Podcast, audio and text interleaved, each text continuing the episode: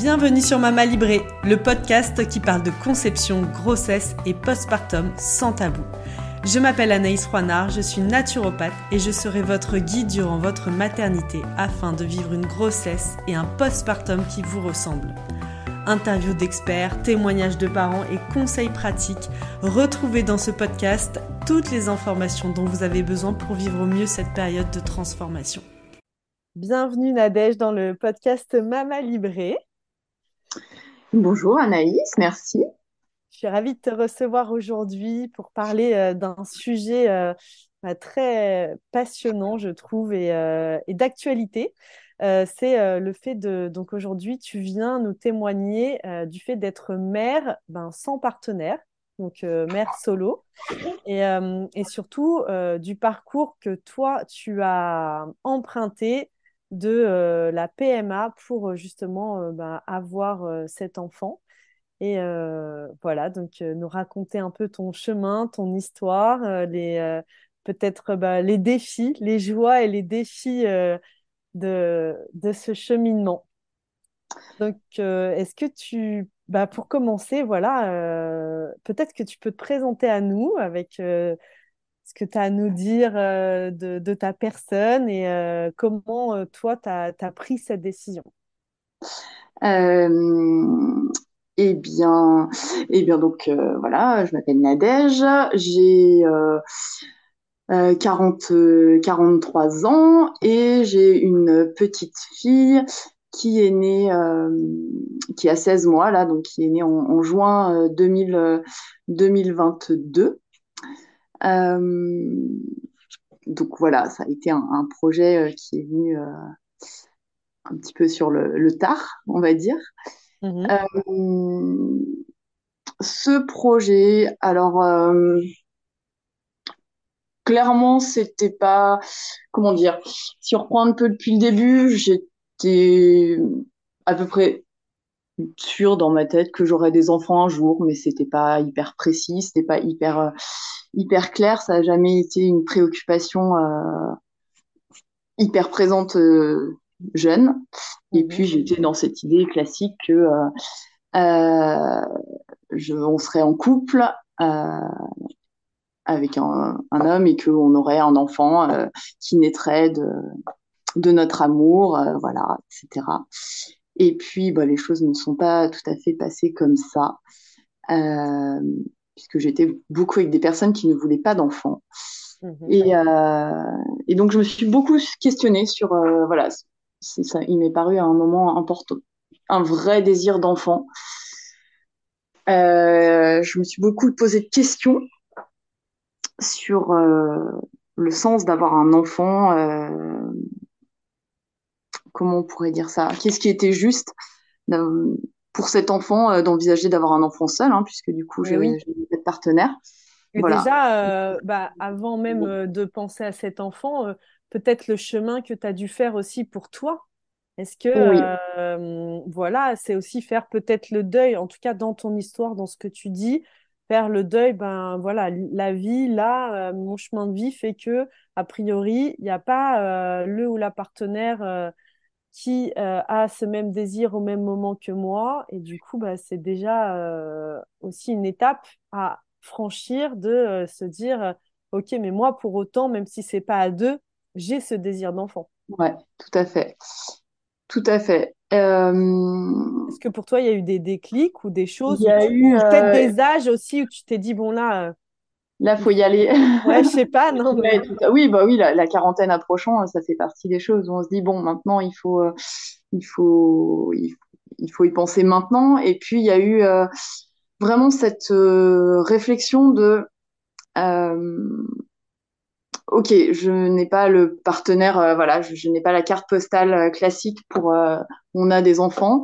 Je n'ai pas envie d'avoir un enfant avec n'importe qui euh, et donc d'avoir, euh, je sais pas, par le biais d'une histoire d'un soir ou de juste trouver quelqu'un et, et voilà, j'avais envie, euh, j'avais pas envie de ça non plus pour euh, pour mon enfant. Hmm. Et, et donc du coup, par contre, l'idée de me permettre, m'autoriser à avoir un enfant et ne pas regretter de ne pas m'être donné les moyens d'avoir un enfant m'a amené à, à réfléchir à, à cette possibilité de passer par une PMA et d'avoir un enfant seul, donc d'être en maman solo. Et donc, euh, toi, quand tu as hum, fait ce, enfin, ce choix-là, que tu cheminais là-dessus, euh, on était, est-ce que euh, c'était légal en France? Non, Parce que c'est assez récent, donc dans Ouais. le... Voilà. Effectivement, maintenant, c'est possible en France depuis la nouvelle loi de bioéthique en juillet 2021, euh, donc il y a déjà bien deux ans, euh, où c'est ouvert aux couples de femmes et aux, aux femmes seules. Et en même temps, ta fille n'a que 16 mois. Ouais, tout à fait. Mais en fait, moi, j'étais déjà dans ce processus. Euh, j'avais déjà fait ce processus à l'étranger, donc du coup, euh, Ah, donc toi, tu l'as fait à l'étranger. oui, je l'ai fait à l'étranger. Euh, j'avais déjà entrepris ces démarches et c'était déjà en cours puisque ça a été euh, un processus un petit peu long, d'à peu près un an, euh, avec plusieurs, euh, voilà, en passant par des IAD, des inséminations artificielles avec donneur et des, finalement une FIV. Donc euh, voilà, j'étais déjà dans ce processus à l'étranger et pour moi c'était beaucoup plus simple de, de rester dans, bah, dans ce processus-là, quoi. Oui, oui, parce que tu Voilà, étais déjà lancée dedans. engagé dedans. Ouais, tout à fait. Est-ce que euh, il y a des, euh, bah voilà, des exigences auxquelles on doit répondre? euh, comment ça s'est passé? Enfin, tu vois, moi, ça me semble assez opaque et parfois, quand j'accompagne des femmes au cabinet qui se questionnent là-dessus, j'ai l'impression que c'est quand même, euh, bah, faut aller les chercher ces infos, tu vois, de, Ouais. euh, bah voilà, comment je peux faire? Où est-ce qu'on se renseigne? Où est-ce qu'on a les infos? comment on fait en fait? Alors, en, échangeant avec une, euh, copine, euh, en lui parlant de, tout ça, elle me dit, bah déjà, peut-être le point de départ, c'est euh, tu vas chez ton gynéco et juste de faire un point avec le gynéco, toi, où t'en es physiologiquement parlant, on va dire. Est-ce que tout est OK? Est-ce que... Voilà. Et donc, je suis allée chez mon gynéco en lui disant, bah voilà, je viens faire un, petit check et je suis dans, dans, dans ce projet-là. Mhm, On a fait la, la consulte et puis il me dit ben voilà c'est très simple vous contactez euh, cette il m'a donné euh, le nom de une ou deux cliniques. Euh, vous faites ces démarches vous les contactez. Quand quand il y a besoin d'examen ou de choses comme ça vous vous repassez par moi. Comme ça je ça passera par le système français. Vous serez remboursé pour les différents examens qu'il y a besoin. Et puis euh, puis voilà Donc, il y a quand même une prise en charge. euh, Dans ton cas, à l'étranger, il y avait quand même une prise en charge. Bah, disons que pour les examens, les prises de sang, les, les, principalement les prises de sang et les échographies et les euh, différents examens médicaux que je faisais en France, puisqu'en fait tout le suivi médical, je l'ai fait en France et j'allais faire juste les, les inséminations ou les FIV à, à l'étranger. Donc moi, je l'ai fait en Espagne. mhm. Euh, voilà, tout le reste, euh, même le suivi de ma grossesse après, etc., ça s'est fait en France. Donc voilà, ça, ça passait. euh, j'ai trouvé ça assez génial, en fait, qu'ils me disent euh, il y a cette possibilité et, et ça a été pris en charge. euh, ces examens-là ont été pris en charge en France, quoi. Et D'accord. puis sortie de là, je me suis dit ah mais en fait c'est aussi simple que ça. Ça peut être ouais, ça peut être aussi simple que ça. Ok, génial. Il n'y a pas à se justifier auprès de personne. Il n'y a pas à voilà, il n'y a pas à se justifier à Oui, de pourquoi, du du comment. euh, voilà, exactement, du pourquoi, du comment, de juste on a le droit de ça et on a le ouais, une espèce de soulagement en fait de ah mon projet est entendable je, c'est c'est légitime, c'est, je sais pas, c'est ok, c'est bien placé, je peux le faire et et il y a un endroit où ça va être possible de, de faire ça, quoi. Ouais, Et voilà. c'est assez. euh, je comprends que ce soit soulageant et, et c'est Ouais, pas du tout l'idée qu'on peut en avoir euh, de l'extérieur. En fait, ça semble assez. Quand on entend même parfois certains couples parler ouais. euh, de la PMA et tout en France, tu dis, bon, alors si en plus je me rajoute le critère que je suis solo, oh, mais c'est insurmontable le truc. Et de là, j'ai pris contact avec cette clinique et bah, c'est hyper, euh, hyper calé, hyper clean, hyper euh, cadré. Euh, Il y a un médecin qui accompagne, une infirmière, il y a une psychologue. Euh, et, et, voilà, on remplit les dossiers et, et limite ils vous disent bah ok, on vous attend demain. Ah oui. Hmm. Non, mais attendez, mais en fait, non, je suis pas prête. Après demain. oui, voilà, c'est ça. Donc, donc, voilà, le temps d'avancer un petit peu dans, dans la tête avec tout ça et, et c'est parti, quoi. Et alors, du coup, concrètement, ça veut dire que tu dois aller sur place, que c'est eux euh, qui possèdent euh, la banque de spermatozoïdes et l'insémination se fait sur place. Ouais, voilà, c'est ça. Est-ce qu'il y a, euh, donc une fois qu'on a fait état, donc tu as vu un gynécologue, tu as fait les prises de sang, on a tout ce qu'il faut pour dire que tu es en bonne santé, qu'il n'y a pas de contre-indication à une grossesse. Mhm.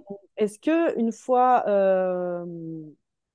sur place, il y a des, des choses particulières je ne sais pas moi, euh, des, choses particulières à faire en amont? Est-ce qu'il y a des prises de médicaments euh, Est-ce qu'il y a voilà, pour une insémination classique Ouais, alors pour, euh, pour une insémination classique, je crois pas me souvenir.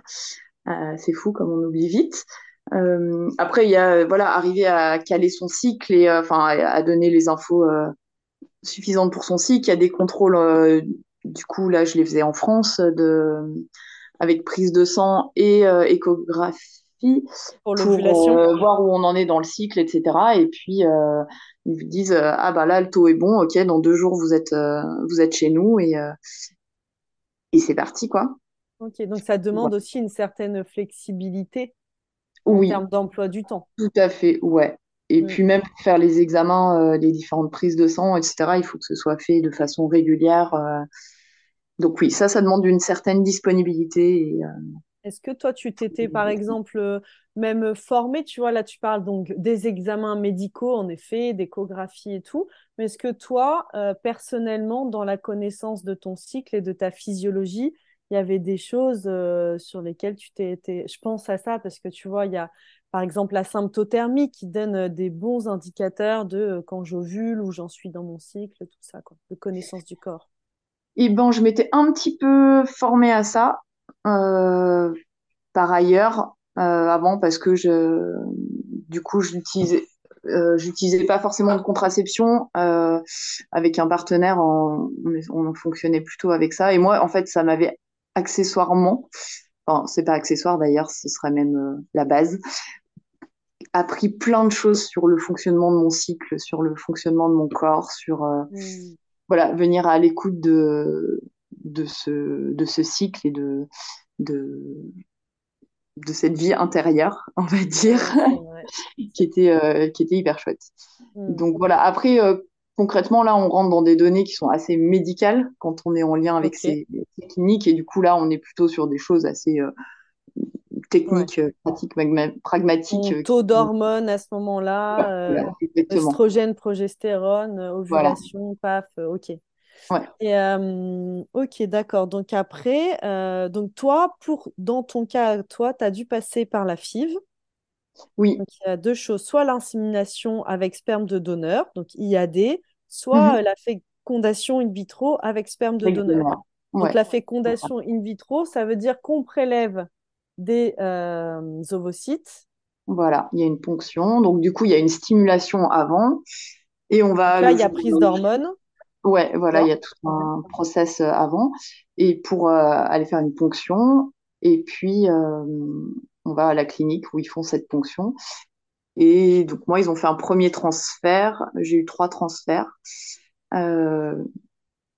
différents, hein, pour voilà. Et donc j'ai eu un premier transfert suite à cette ponction. Et j'ai eu trois tentatives, on va dire. c'est au troisième transfert que j'ai eu que ça a fonctionné, quoi. Ok. Super. Et comment, pour toi, ça s'est vécu, bah, tu vois, dans ton entourage Comment tu as annoncé cette nouvelle? Est-ce que c'est quelque chose dont tu avais parlé en amont dans ta famille, auprès de tes amis? Comment tu as été soutenu dans ce projet?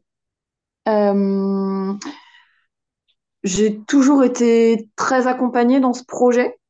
Euh, mhm. J'avoue que la première fois que euh, quelqu'un m'en a parlé, je pense que c'est ma maman qui m'en a parlé. Ah oui, ok. c'est venu euh, d'elle en fait.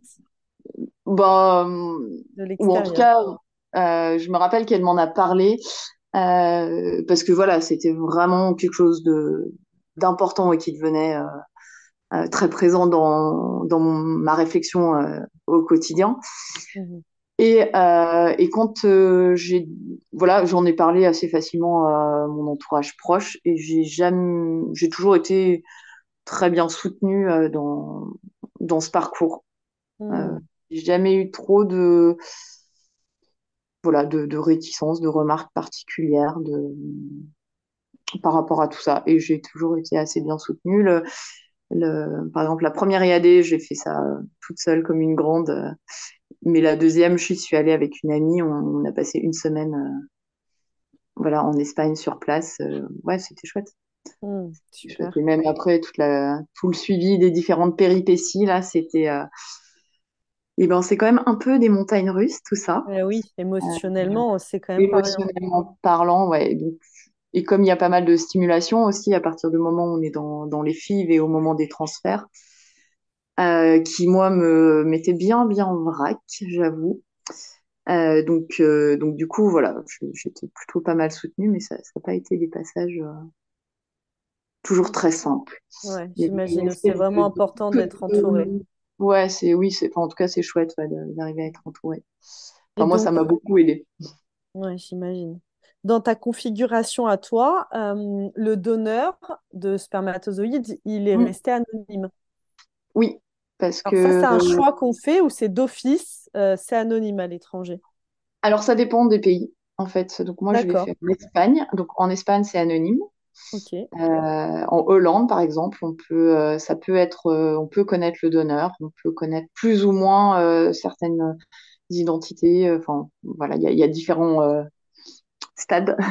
On choisit différentes options euh, par rapport à ça. Mais voilà, en Espagne, c'est euh, anonyme. Et du coup, en que quand Espagne, tu parles des- de, de- d'options en Espagne, il y a quoi comme option? Enfin, ça, ça englobe en? Espagne, il n'y a pas d'option. Du coup, c'est euh, donneur anonyme. euh, voilà. Et en Espagne, si tu, par exemple, pour moi, ils ont t'envoies ton, enfin, des photos, ton, une description, et ils cherchent un donneur avec des caractéristiques qui se rapprochent le plus possible de la maman Ah oui, ok. pour que euh, le bébé ressemble le plus possible euh, à sa maman. C'est Enfin, ouais, intéressant ça. Ils prennent ça, en quoi. considération ça. Ils prennent en considération ça, ouais. Sauf s'il y a une demande. Je crois que c'est possible. Euh, genre, si je rêvais d'un bébé métis, Mhm. euh, voilà, d'avoir un donneur euh, black pour avoir un bébé métis. Mais sinon, euh, dans l'idée, c'est c'est plutôt. euh, Ok, donc il y a cette prise en considération-là. Ouais, Et donc, nous, en France, donc, depuis juillet 2021, donc, avec la loi de bioéthique, c'est accessible à tous les couples. Et Et oui. la seule différence, c'est qu'il n'y ait Et pas les des... mamans solo. Et les mamans solo, très important, euh, merci de le préciser, c'est que les donneurs ne sont plus euh, anonymes. Ouais, c'est ça. Donc, euh, ce qui fait qu'à la majorité, l'enfant peut connaître l'identité de son donneur. Donc, c'est, ça peut être considéré comme une bonne nouvelle. Et en même temps, ça, ça, ça, je trouve, requiert un engagement quand même qui n'est pas des moindres de la part des gens qui donnent. De euh, 18 ans plus tard, euh, je peux me retrouver avec quelqu'un qui tape à ma porte et euh, qui est mon enfant et je ne sais même pas. euh, Ouais, après, euh, bon, enfin, ça c'est une réflexion personnelle euh, qui, qui, qui a cheminé euh, suite à ce changement de paradigme quand même. À un moment, voilà, moi, je- effectivement, mon, mon enfant ne connaîtra jamais l'identité de son donneur. Euh, pour autant, je intimement, euh, je, je suis, comment dire, euh, convaincue que cette personne l'a fait en conscience. Elle sait pourquoi elle a fait ce don. Elle sait que c'est pour permettre à un couple ou une femme de réaliser ce, ce rêve d'avoir un enfant. Donc, mhm. euh, voilà, le donneur, euh, c'est pas, euh, il permet de réaliser ce, ce souhait d'accéder à ça, mais il a un rôle euh, qui reste celui-là, quoi. Il n'a pas de rôle éducatif, etc. Enfin, il, il reste dans ce, Oui, son truc, il est, il dans est ce dans sa posture de Dans, donneur, sa, dans cette posture-là, voilà, exactement. Oui, Ça, oui. ça n'implique pas de, Oui, au niveau juridique, au niveau, Ah euh, oui, c'est- l'enfant peut pas arriver à 18 ans et lui dire, euh, bah voilà, c'est mon père. euh, ouais, voilà, c'est totalement différent. C'est un géniteur, mais c'est pas un, un parent, quoi. Et oui, Donc, ça, c'est quand même des choses, euh, que je vrai que c'est euh, c'est très différent, mais c'est pas. C'est très important et en même temps, Ouais, c'est tellement une barrière qui est qui est fine, quoi. Je veux dire, de ouais, faire sûr, distinction de je suis ton bien sûr. géniteur, mais je ne suis pas ton parent. C'est quand même euh, pas rien, je trouve, dans la démarche. Enfin, c'est un grand pas qu'on fait là, euh, en- c'est récent, tu vois, juillet ouais, ouais, ouais, 2021. tout à fait, tout à On fait. rentre dans ce paradigme-là. Ouais. Comment s'est passée, toi, ta grossesse? Comment tu as vécu justement bah, ces moments, une fois que ça y est, c'était parti? euh, donc, euh, bon, voilà, les, les montagnes russes, comme tu disais, de, euh, de tous ces, bah voilà, euh, parfois cet espoir, et après, hop, euh, un peu, ben, ah mince, ça n'a pas fonctionné. Ouais. Euh, et ben, ça a été. j'ai eu une très très belle grossesse, vraiment euh, où j'ai rencontré des gens euh, autour de de la grossesse, de la natalité, euh, super chouette, une- une- avec une notion de conscience autour de la grossesse et de grossesse physiologique qui était Hmm. voilà très chouette. Donc bon, j'ai vraiment vécu une belle grossesse. Qu'est-ce qui t'a de- rapproché le plus de la physiologie, justement? euh, alors moi, d'a- d'avoir euh, trouvé ce, comment dire, ce, de, de me remettre en lien avec ce, bah, cet événement ou cette capacité tout à fait physiologique Mhm. de, voilà, de porter, d'avoir un enfant, de porter un enfant et que bah, on n'est pas malade en fait quand on est enceinte. Et, euh, et plutôt on se relie à, à toute cette lignée de, toute notre lignée de femmes et toute, toute cette lignée euh, de femmes euh, du monde hein, de, de, depuis des millénaires qui, euh, qui ont euh, porté des enfants et, et accouché et sont devenues mamans. Ça a remis beaucoup de joie et beaucoup de, de simplicité aussi dans, dans cet événement, dans, dans ce que je vivais. Euh, par rapport à tout l'aspect médical, et donc quand même dans cette PMA, c'est assez médicalisé, et donc un peu stressant et un peu euh, angoissant, parce qu'on a toujours l'impression, enfin on nous présente quand même les aspects plutôt euh, pas négatifs, mais euh, à risque.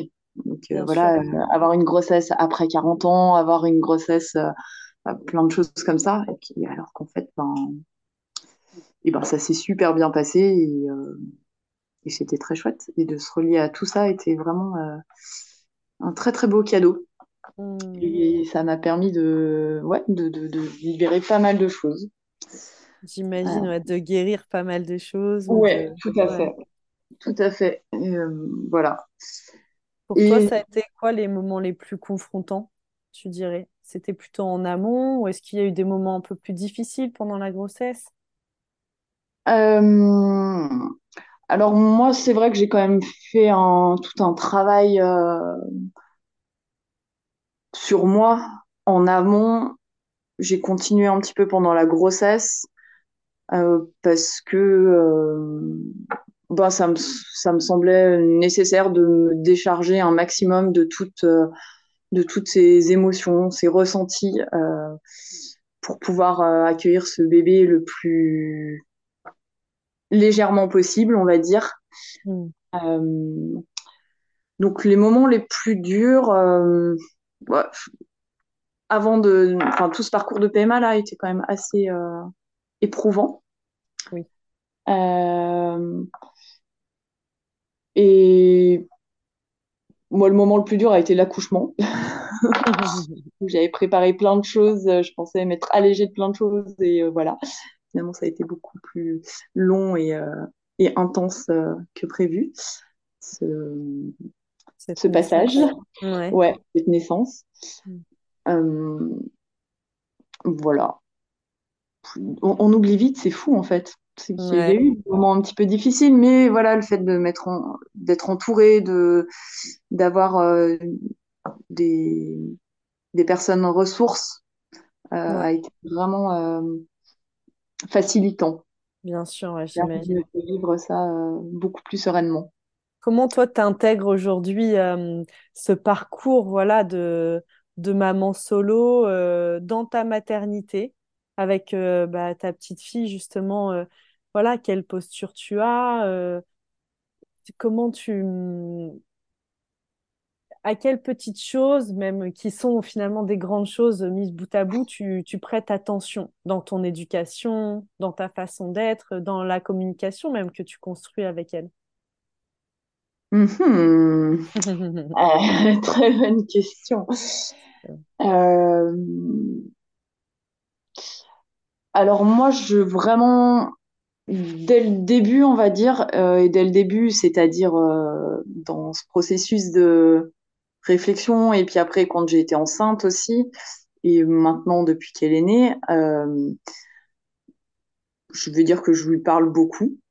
Mhm.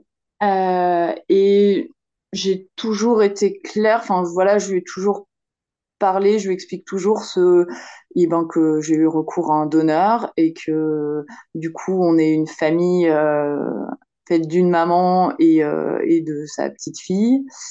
Euh, ça c'est un élément qui m'a vraiment euh, aidé, conforté de, de découvrir cette euh, enfin, découvrir cette notion, de m'approprier plutôt cette notion que ben une famille c'est euh, voilà une maman et un enfant c'est une famille euh, deux mamans et leur enfant c'est une famille deux papas c'est une famille euh, une maman et un papa et ses enfants c'est une famille Et oui, de redéfinir la notion de famille. Qu'est-ce de redéfinir cette notion et de voilà de ça part d'un d'un désir d'enfant et qu'il y a de l'amour dans dans cette quête là dans ce souhait là et que c'est ça qui est, qui est important et après bah, je lui explique aussi que effectivement, il y a, elle n'a pas de papa, que c'est avec un donneur, et, euh,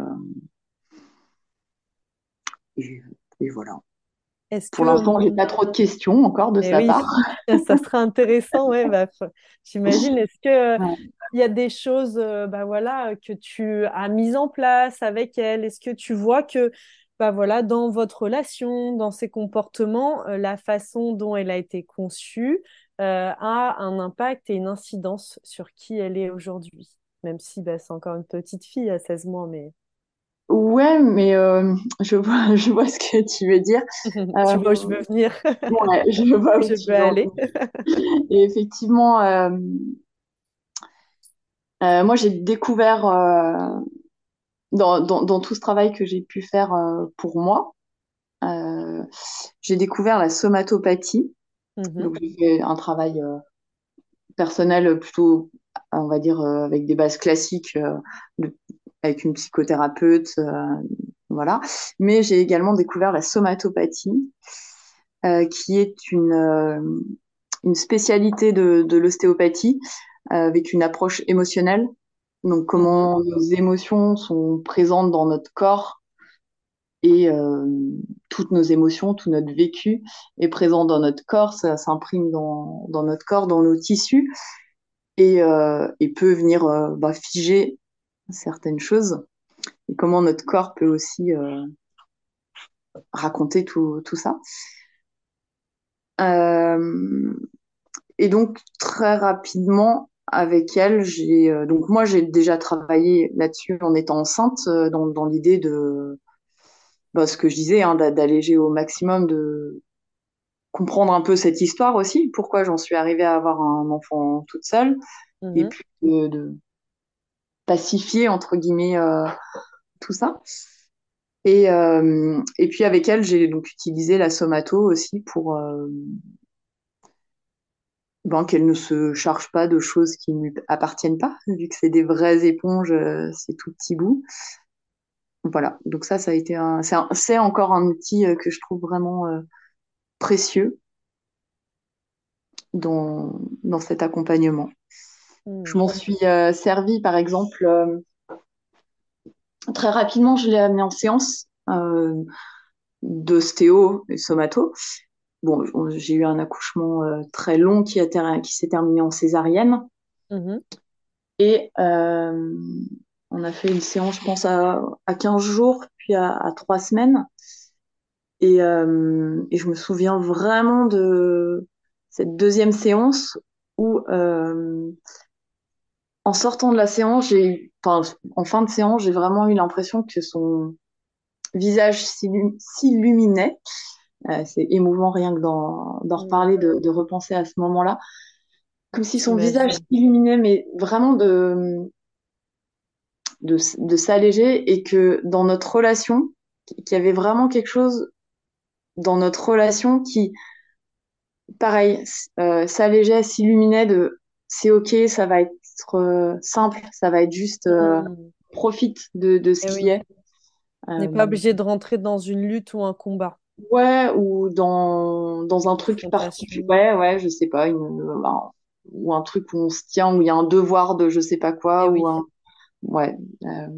Quand tu le dis, ça, fait penser vraiment à une notion d'ouverture. Ça ouais, oui, une ouverture en fait. Ouais, ouais, ouais, vraiment. Vraiment. Super. voilà, je l'accompagne comme ça, euh, entre autres. entre autres. Ouais. Génial. c'est vraiment un super outil en fait avec les, petits, les enfants, parce que, bah, parce que forcément, ils n'ont pas de verbalisation. Et oui. Enfin, euh, ils ont une verbalisation autre qui passe beaucoup par le corps et, euh, et donc du coup voilà ça vient dénouer des choses assez extraordinaires quoi. Hmm. Tu peux nous expliquer un peu, enfin, par une séance, comment ça se passe et euh, voilà, c'est pratiqué souvent par les ostéopathes, c'est ça C'est ce que tu disais? Oui, donc euh, ostéopathes et, euh, et les personnes qui font de la thérapie manuelle méthode Poyer, mmh qui se spécialisent en, somato. L'écoute se fait au crâne. D'accord. La personne, le praticien vient écouter au crâne, ce, qui, ce que le crâne a, à lui raconter. Mhm. Euh, là où on est euh, la personne qui est euh, le patient à ce moment-là. Et puis, ça va être. Alors, c'est vraiment un toucher très, très léger. Il n'y a pas de manipulation, entre guillemets. Et, et on va libérer ces tensions, soit au niveau du sacrum, soit au niveau du pied. Ça peut être même au niveau de la main, en fonction de, voilà, de, la zone qui est, en, qui est en tension et du niveau d'organisation qui est, qui est en tension, qui est à libérer. Donc, c'est des séances euh, très douces et où on vient, euh, si besoin, mettre quelques mots sur, euh, sur ce qui est ressenti. Par quel type de problématique ça vient, tu vois, à quel moment on peut avoir le déclic en tant que parent donc, euh, en plus, bah, voilà, chez les jeunes enfants, on, a des outils, mais on ne sait pas toujours qui aller voir. Euh, voilà. Euh. Et la somato, c'est pas encore très, très connu. pas, en tout cas, on n'en parle pas beaucoup. Et quelle, quelle problématique rencontrée par les parents avec leurs enfants pourrait nous faire dire ah tiens la somato ça pourrait être un, alors tout, Bon, on va être un petit peu sur les toutes les problématiques classiques du, nouveau-né, euh, tout, ce qui va être euh, des gros maux de, je sais pas, des gros maux de ventre, des gros, un sommeil très perturbé, ça, ça peut c'est hyper chouette, des, des RGO, des, des reflux, euh, des, je sais pas, des, des, postures, par exemple, des enfants qui sont beaucoup en extension, là, qui viennent toujours s'appuyer fort sur la tête ou qui ont toujours besoin d'avoir un mur ou quelque chose comme ça même des enfants qui ne peuvent pas dormir euh, sans être dans les bras de leurs parents. Mm-hmm. Euh, ça peut être intéressant parce que ça peut faire la notion, euh, appel à des notions de voilà d'attachement ou de séparation justement qui sont un petit peu difficiles. Ils peuvent être liés aussi à la naissance ou même pendant la grossesse, des choses qui se seraient passées ou dans l'histoire du parent aussi. Dans, Parfois, on consulte. Hein. On consulte pour nos enfants, puis c'est nous qui nous nous retrouvons sur la table. Clairement, hein, je sais pas, je pense aussi par exemple des événements de grossesse euh, compliqués. Pendant la grossesse, on a eu un, gros choc émotionnel, il y a eu euh, un, traumatisme euh, je sais pas, la, perte d'un parent, enfin, ou, ou, quelque autre événement, euh, voilà, notre enfant l'a, l'a ressenti aussi, hein, donc, euh, donc ça, ça peut laisser un petit peu des traces, émotionnellement parlant aussi, pour ce tout petit bébé, donc ça peut être intéressant de le, de le travailler, et ça, va se manifester, en fait, c'est difficile des fois de parler des symptômes parce que euh, d'un enfant à l'autre, Et oui, le symptôme ne sera pas forcément le même. Ou, un symptôme ne- n'aura pas forcément la même origine euh, d'un enfant à l'autre. Donc, euh, Mm. donc Ouais, ouais, ça dépend de voilà, ça dépend de, de chacun. Mais quand on sent, voilà, c'est quand même hyper intéressant de déjà de se faire confiance. Ça, c'est un grand Ouais, apprentissage. c'est la base. En tant que confiance en tant mère, en tant que parent, de ce qu'on ressent. Si on sent qu'il y a un truc qui est pas qui va pas, c'est qu'il y a normal, quelque qui chose va qui va pas. que voilà, et ben, et ben c'est souvent très juste en fait quand on ressent ça. Et, euh, et la somato est un outil euh, assez merveilleux euh, dans ces cas-là. Là. Ce, ce petit truc qu'on sent qui est pas tout à fait euh, normal, mais effectivement, l'enfant ne va pas fondamentalement mal, mais il y a un truc qui est pas qui est pas aussi euh, fluide que ça pourrait. On sent qu'il est gêné, on sent que euh, je sais pas, ça peut être, euh, il y a plein de petits exemples qui me viennent. Il a une façon de devoir toujours avoir un doudou, toujours avoir un tenir quelque chose ou une façon de, je sais pas, se tirer une oreille. Euh, je, je dis des exemples complètement euh, qui me viennent spontanément à, l'esprit, hein, qui sont pas forcément Oui, ou parfois se lécher la. Hein. bouche. Je me, suis- enfin, oui, il y a des, des choses, enfin, des Ouais, petits voilà, comportements. Oui, je vois ce que tu des veux petits dire. comportements exactement, des petits comportements un peu euh, Ils peuvent être nerveux ou quelque chose nerveux qui, ou quoi, voilà, ou qui, qui, qui lui, euh, voilà, c'est un vrai besoin qu'il a, mais on peut peut-être aller euh, ben, soulager, soulager ça, apaiser ça par ce type de, de technique. Et tu le disais très justement, souvent c'est aussi euh, peut-être quelque chose que qu'a le parent, que porte le parent qu'il a dans son histoire. Et des fois, euh, on l'allège pour le bébé, mais on l'allège aussi pour soi, et, et du coup, ça, bah, ça fluidifie les relations, quoi. Complètement. le, le vécu derrière, quoi. Ouais, c'est sûr. Qu'est-ce que tu donnerais comme conseil à quelqu'un, à une femme que tu rencontres euh, là, bah, aujourd'hui, une femme peut-être qui nous écoute et euh, qui a ce désir de d'enfant, qui a ce désir de devenir mère, mais qui est seule. Euh, voilà, qu'est-ce que tu lui donnerais, bah, peut-être comme conseil, mais aussi comme mise en garde ou des choses, bah, pense à ça ou enfin des questionnements ou tu vois, qu'est-ce que tu si c'était une Euh, amie à toi qui qui était dans cette situation, qu'est-ce que tu lui dirais? euh, des... ah, non, je crois que juste de s'autoriser à, à vraiment penser son projet et, et, et s'autoriser à, à le faire. Si, euh, voilà, si vraiment c'est ce qui vibre euh, en elle, de voilà, s'autoriser tout ça. ouais, la Parce que c'est une aventure euh, de fantastique. ouais, C'est- c'est légitime en fait, ta Ouais, demande, ton voilà, c'est désir est légitime, il a il Ouais, a tout toute sa place et c'est il a le droit. Ouais. d'exister en fait. Quant au conseil pour le reste, euh, non. Fais de Bah, ton mieux. il y a plein de... De toute façon, il y a tout ce qu'on sait, qu'on sait qui, voilà, que ça prend une énergie incroyable, que ça demande plein de trucs. Tant qu'on le vit pas, on ne sait pas à quel point c'est vrai. Et Ouais, c'est pour autant, euh, et pour autant, euh, et pour autant, c'est une aventure euh, assez incroyable. Donc, euh, Ouais, voilà, il faut se Hmm, permettre ce genre de choses. Et comme tu dis, se, se dire que, enfin, se sentir légitime dans dans ce désir et, euh, et dans cette mise en œuvre. super. Merci Nadège, merci beaucoup pour ton témoignage. Et ben merci à toi de m'avoir permis de, de m'avoir donné la parole. Et euh, je suis ravie de pouvoir partager cette expérience. Ça a été des moments intéressants aussi. Ça, je, je, je rebondis de- d'avoir des échanges avec des personnes qui avaient vécu la même chose. Voilà, J'imagine. et c'est chouette. Merci beaucoup. Je te dis à très bientôt sur Mama Libré. À très bientôt. Bonne journée. J'espère que cet épisode vous a plu. Si c'est le cas, n'hésitez pas à mettre 5 étoiles sur votre plateforme d'écoute et à le partager à vos amis qui en auraient besoin. Pour encore plus de contenu, je vous invite à nous suivre sur Instagram et à découvrir nos programmes d'accompagnement sur notre site mamalibré.co. À très bientôt!